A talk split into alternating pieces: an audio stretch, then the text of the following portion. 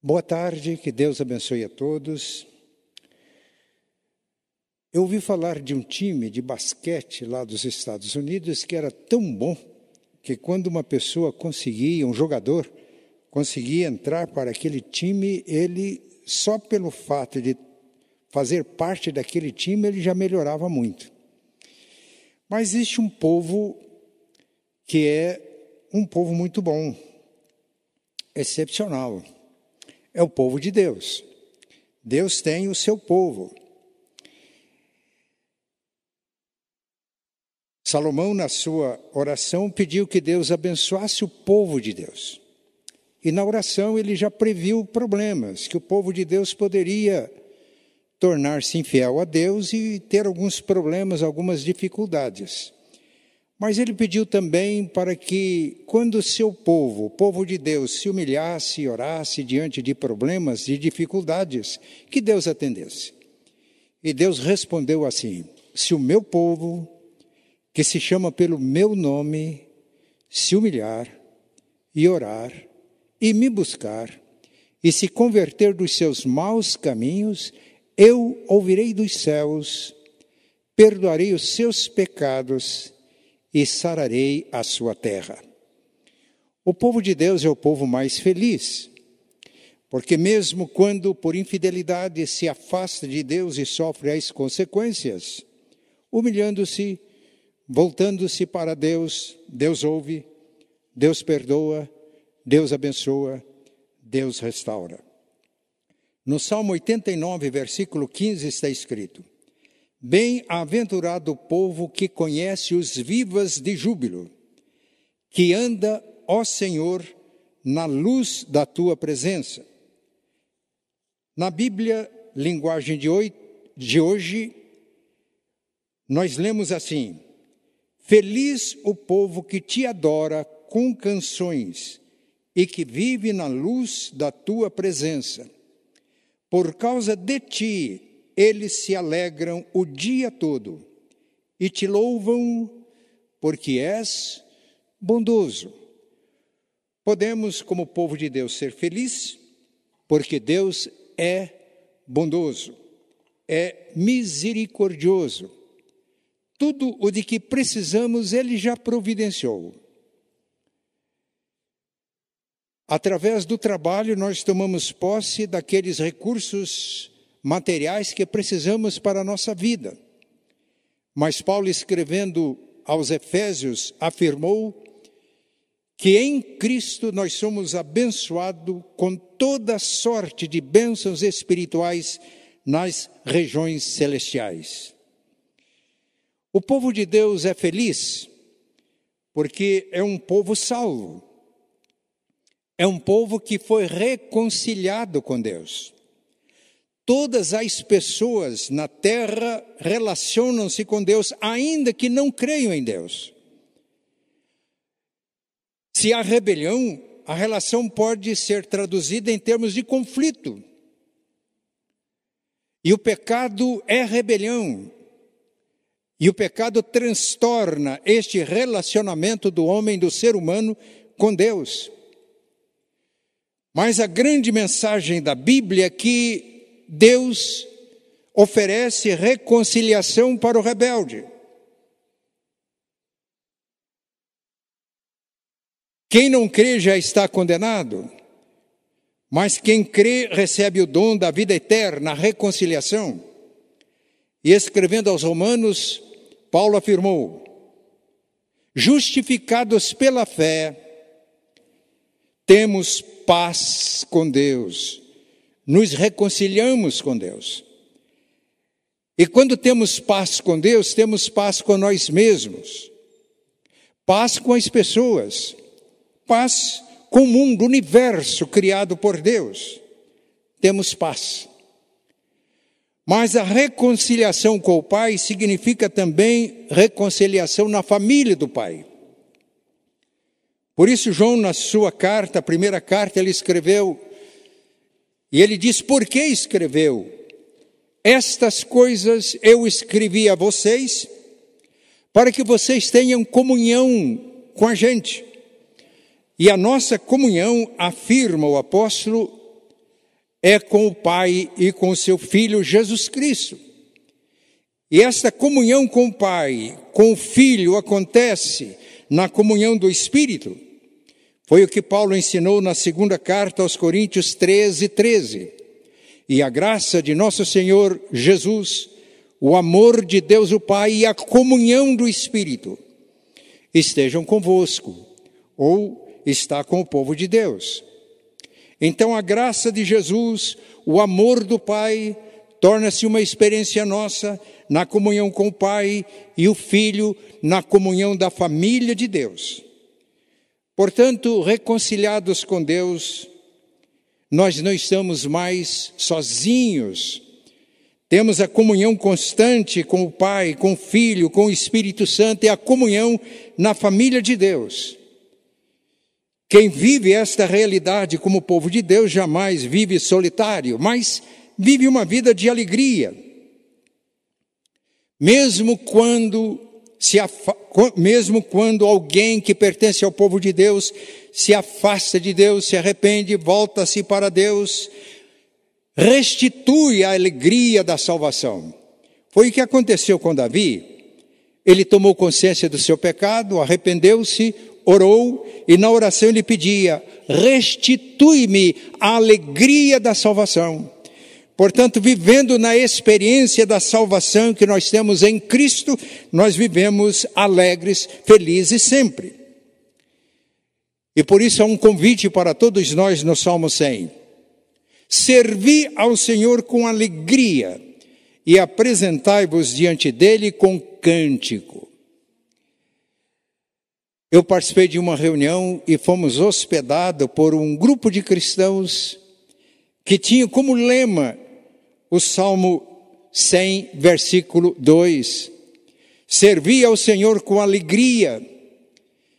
E aquele grupo de cristãos estava nos hospedando, hospedando pastores, presbíteros, numa reunião da igreja.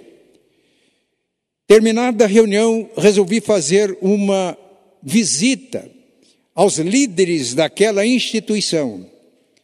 E eu fiquei impactado com o testemunho daqueles irmãos em Cristo, que viviam, e o lema deles era este: servir ao Senhor com alegria.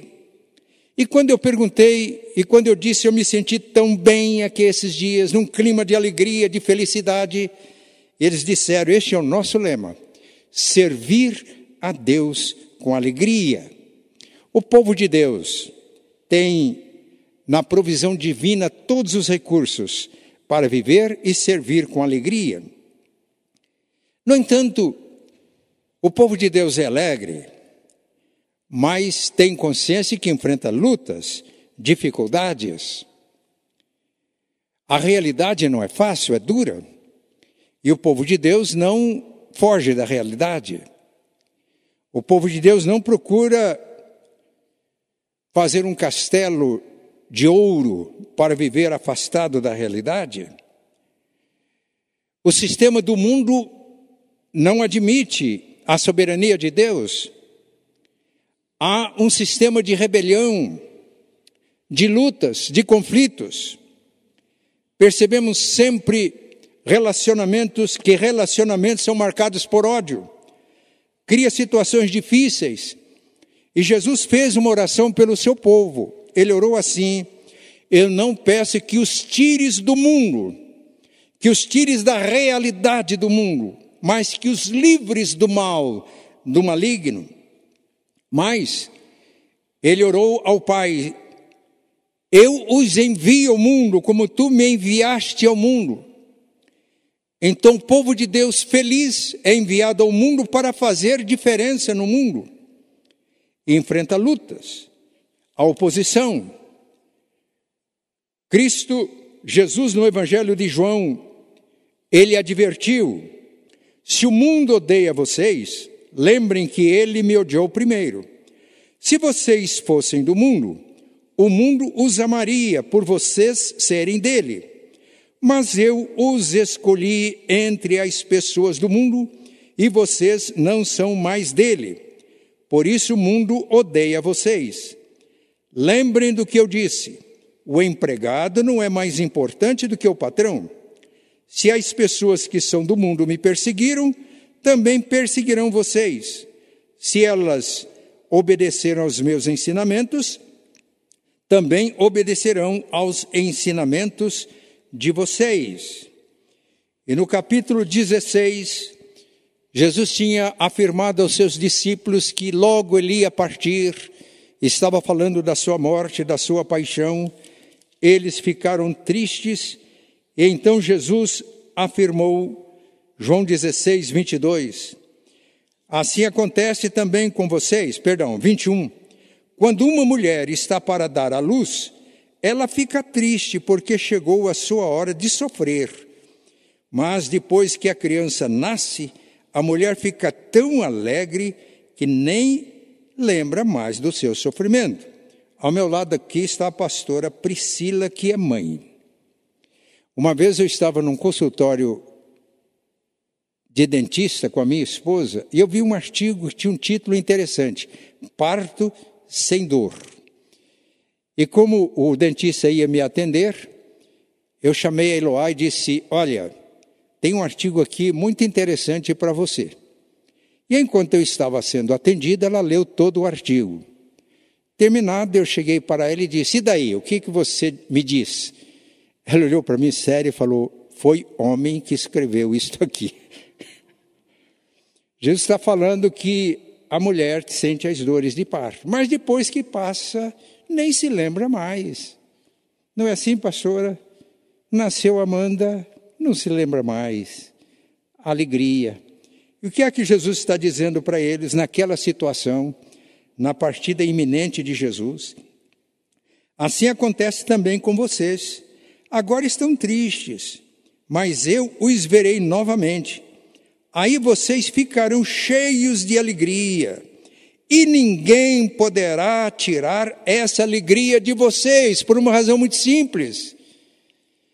Cristo morreu, subiu aos céus, entronizado à direita do Pai, ele enviou o Espírito Santo, e através do Espírito Santo, ele faz morada permanente no nosso coração. Este é o motivo e a razão e a causa da alegria do povo de Deus. Não é uma alegria provocada por acontecimentos alegres, por circunstâncias, por festas. É alegria que está no interior, porque no interior Cristo mora. Se alguém me ama, ele afirmou em João 14. Se alguém me ama, guardará a minha palavra, e o meu Pai o amará, e viremos para ele. Eu e o Pai faremos morada nele, no coração, por intermédio do Espírito Santo. Então nós temos lutas, sim, temos dificuldades, mas porque Ele está conosco, nós temos vitória sobre os nossos inimigos, sobre os problemas, sobre as tentações. É a vitória do amor. Eu nunca fui bom de matemática, aliás, fui péssimo. Eu passei por misericórdia nos exames. Mas uma coisa que eu aprendi que eu não esqueço, a questão dos números relativos. Aqui está o presbítero Clóvis, é engenheiro, ciências exatas. Eu não me esqueci de números relativos. Me ensinaram que eu somar dois positivo mais dois positivo, eu tenho quatro positivos, é lógico. Agora, se eu somar dois positivos mais dois negativos, eu tenho zero. Por que é que nós vencemos? Porque o amor de Deus está derramado em nosso coração. Vencemos pelo amor. Se o amor que está no meu coração derramado pelo Espírito Santo tem o valor positivo de dois, e eu me relaciono com uma pessoa que me odeia, negativo, tem o mesmo valor dois, o relacionamento neutraliza isso. Mas se eu amo mais a pessoa que me odeia, se o meu amor é mais intenso e mais real, ela me odeia com dois negativo, mas eu a amo com dois positivo, quatro positivo mais dois negativos, doutor Clóvis, dois. Eu já estou gerando valor, estou vencendo o mundo não estou sendo afetado pelo mundo, eu estou criando valor.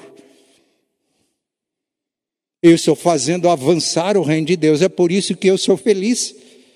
Não é porque eu não tenho lutas, problemas, dificuldades. Paulo, na carta aos Romanos, capítulo 8, a partir do versículo 31, ele escreveu: Diante de tudo isso, o que mais podemos dizer? Se Deus está do nosso lado, quem poderá nos vencer? Ninguém. Porque ele porque ele nem mesmo deixou de entregar o próprio filho, mas o ofereceu por todos nós. Se ele nos deu o seu filho, será que não nos dará também todas as coisas? Quem acusará aqueles que Deus escolheu? Ninguém. Porque o próprio Deus declara que eles não são culpados, são justificados pela fé. Será que alguém poderá condená-los? Ninguém. Pois foi Cristo Jesus quem morreu, ou melhor, quem foi ressuscitado, está à direita de Deus, e ele pede a Deus em favor de nós. Então, quem pode nos separar do amor de Cristo? Serão os sofrimentos, as dificuldades, a perseguição, a fome, a pobreza, o perigo ou a morte. Como dizem as Escrituras Sagradas, por causa de ti estamos em perigo de morte o dia inteiro, somos tratados como ovelhas que vão para o matadouro. Em todas essas situações, temos a vitória completa por meio daquele que nos amou pois eu tenho a certeza de que nada pode nos separar do amor de Deus, nem a morte, nem a vida, nem os anjos, nem outras autoridades ou poderes celestiais, nem o presente, nem o futuro, nem o mundo lá de cima, nem o mundo lá de baixo, em todo o universo. Não há nada que possa nos separar do amor de Deus que é nosso por meio de Cristo Jesus, nosso Senhor. Um povo feliz porque é salvo, é reconciliado pela graça de Deus, recebemos a graça pela fé, nos tornamos amigos de Deus, temos comunhão com Deus na família de Deus e em Cristo somos, como vimos, mais do que vencedores. Mas o povo de Deus é feliz porque o povo de Deus tem esperança. O povo de Deus é herdeiro do reino. Paulo, na carta aos Romanos, ele diz que ao crermos em Jesus, nós recebemos o dom do Espírito Santo. E o Espírito Santo testifica com o nosso espírito que somos filhos de Deus. E se somos filhos de Deus, somos herdeiros de Deus.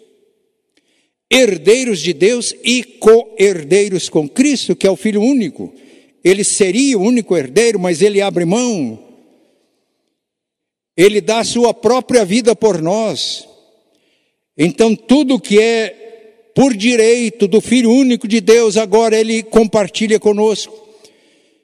E Paulo, na carta aos Romanos, afirma que ao fazer isso, ele tornou-se o primogênito uma, da grande família de Deus. Todas as riquezas do Pai, todas as riquezas do universo pertencem ao Filho único de Deus que abre mão desse direito, entrega-se por nós e nos faz herdeiro com Ele do seu reino. Esta é a nossa esperança. E que esperança? Na carta aos Coríntios, Paulo afirmou: as coisas que os olhos não viram, que os ouvidos não viram, as coisas que não subiram ao coração do homem são as coisas que Deus tem preparado para aqueles que o amam. Por isso, diante das lutas, das dificuldades, não nós vencemos o desânimo. Se há algo terrível na vida de qualquer pessoa, é o desânimo. É um inimigo terrível. Na segunda carta de Paulo aos Coríntios, capítulo 4, ele afirma que este tesouro precioso, que é a glória de Deus, que recebemos ao, crer, ao crermos em Cristo, é um tesouro que está em vasos de barro. Somos o vaso de barro, frágeis. No entanto, somos vitoriosos.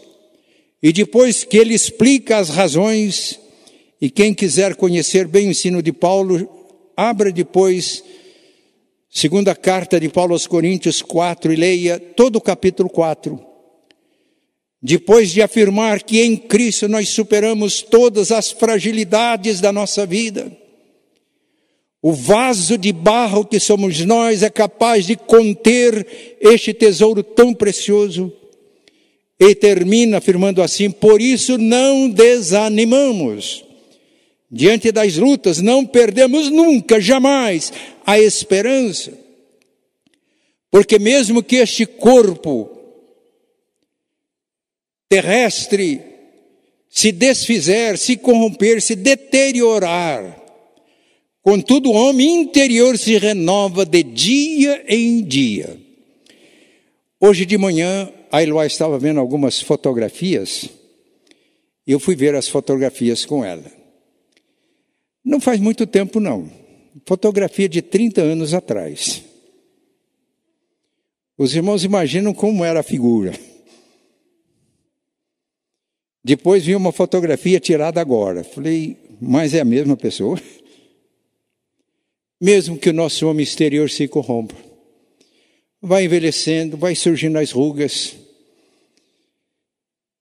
Viu, Juninho? O cabelo vai ficando branco. Fica branco se encontrar massa cinzenta, se não encontrar, cai. Ainda tem. Mas mesmo que o exterior se corrompa, vai envelhecendo, o interior se renova de dia em dia. Por isso, quem pertence ao povo de Deus é alegre, é feliz. Porque a nossa leve e momentânea tribulação produz para nós um peso eterno de glória muito excelente. Paulo aqui talvez estivesse pensando no ouro, que é o objeto de esperança de muitas pessoas, e o peso do ouro. O ouro e a prata vale pelo, por quanto pesa. Quanto pesa um grama de ouro? Mas a nossa leve e momentânea tribulação produz para nós um peso eterno de glória, muito excelente. Não é peso de ouro e da prata, é o peso da glória de Deus. E quando tomamos consciência disso, não tem como não ficar feliz. Ele termina assim: porque as coisas que se veem, esse corpo que eu estava vendo hoje de manhã, era muito melhor do que é agora, as coisas que se veem são temporais, passam. Estamos chegando, Clóvis, cada vez mais perto da Nova Jerusalém. As coisas que se veem, isso aqui, o ouro, a prata e tudo isso que isso pode proporcionar, a, a beleza, o luxo, tudo passa. As coisas que se veem são temporais, as que se não veem são eternas. E Deus nos concede esta visão das realidades celestiais, eternas, imperecíveis. E essa visão nos enche de esperança e nos dá força interior para resistir e sermos vitoriosos em todas as lutas aqui da terra. Agora, uma pergunta: você faz parte desse povo de Deus? O povo feliz? Ou, se você faz parte, você tem consciência do que significa fazer parte do povo de Deus? Você está usufruindo de tudo aquilo que Deus tem para você agora? E de todas as riquezas que estão prometidas, como acabamos de ver no ensino das Escrituras? Se você não faz parte do povo de Deus, é uma grande notícia, você pode fazer parte. Ele veio para o que era seu, mas os seus não o receberam, referindo-se ao povo de Israel. Mas a todos quantos o receberam, seja do povo de Israel, dos gentios, mas a todos quantos o receberam, deu-lhes o poder de se tornarem filhos de Deus, os quais não nasceram da carne e do sangue, ele não está se referindo ao nascimento físico, mas nasceram de Deus, que a Bíblia chama de novo nascimento. E nascendo de Deus, tornam-se filhos de Deus, herdeiros de Deus, tendo todos os recursos de Deus disponíveis para vencer todas as lutas e as batalhas da vida presente, alimentando a esperança de tudo aquilo que Deus tem reservado para nós.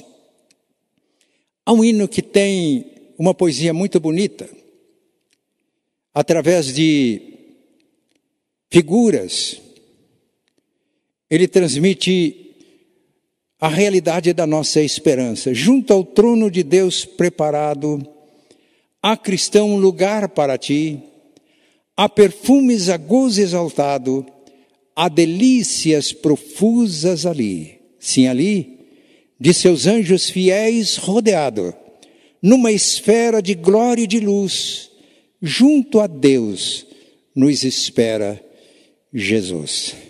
Ele veio para nos dar esse direito morreu por nós. Por isso, vamos ser o povo que se alegra. Bem-aventurado o povo que conhece os vivas de júbilo, que anda, ó Senhor, na luz da tua presença. E tudo isso nós temos por meio de Jesus Cristo, nosso Senhor e Mestre. Vamos então agora louvar, vamos cantar, por quê? O povo feliz, bem-aventurado, é aquele que conhece os vivas de júbilo, é aquele que anda na luz da presença de Deus. E pode andar na luz da presença de Deus porque em Cristo foi reconciliado com Deus. E em Cristo vive na comunhão do povo de Deus. Jamais fica solitário, desamparado. E tem a certeza da herança que nos está prometida em Cristo Jesus. Depois do cântico, eu, já, eu convido o presbítero Clóvis, que está aqui, vai orar pelos pedidos que nós temos hoje.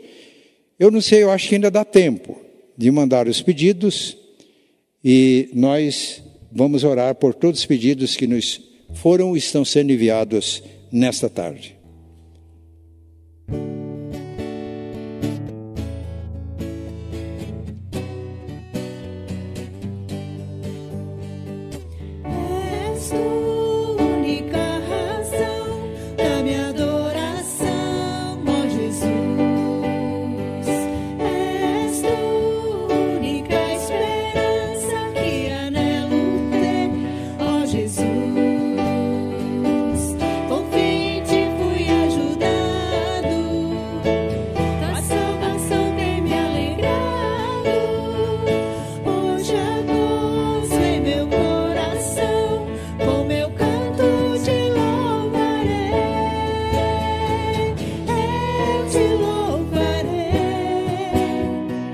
Te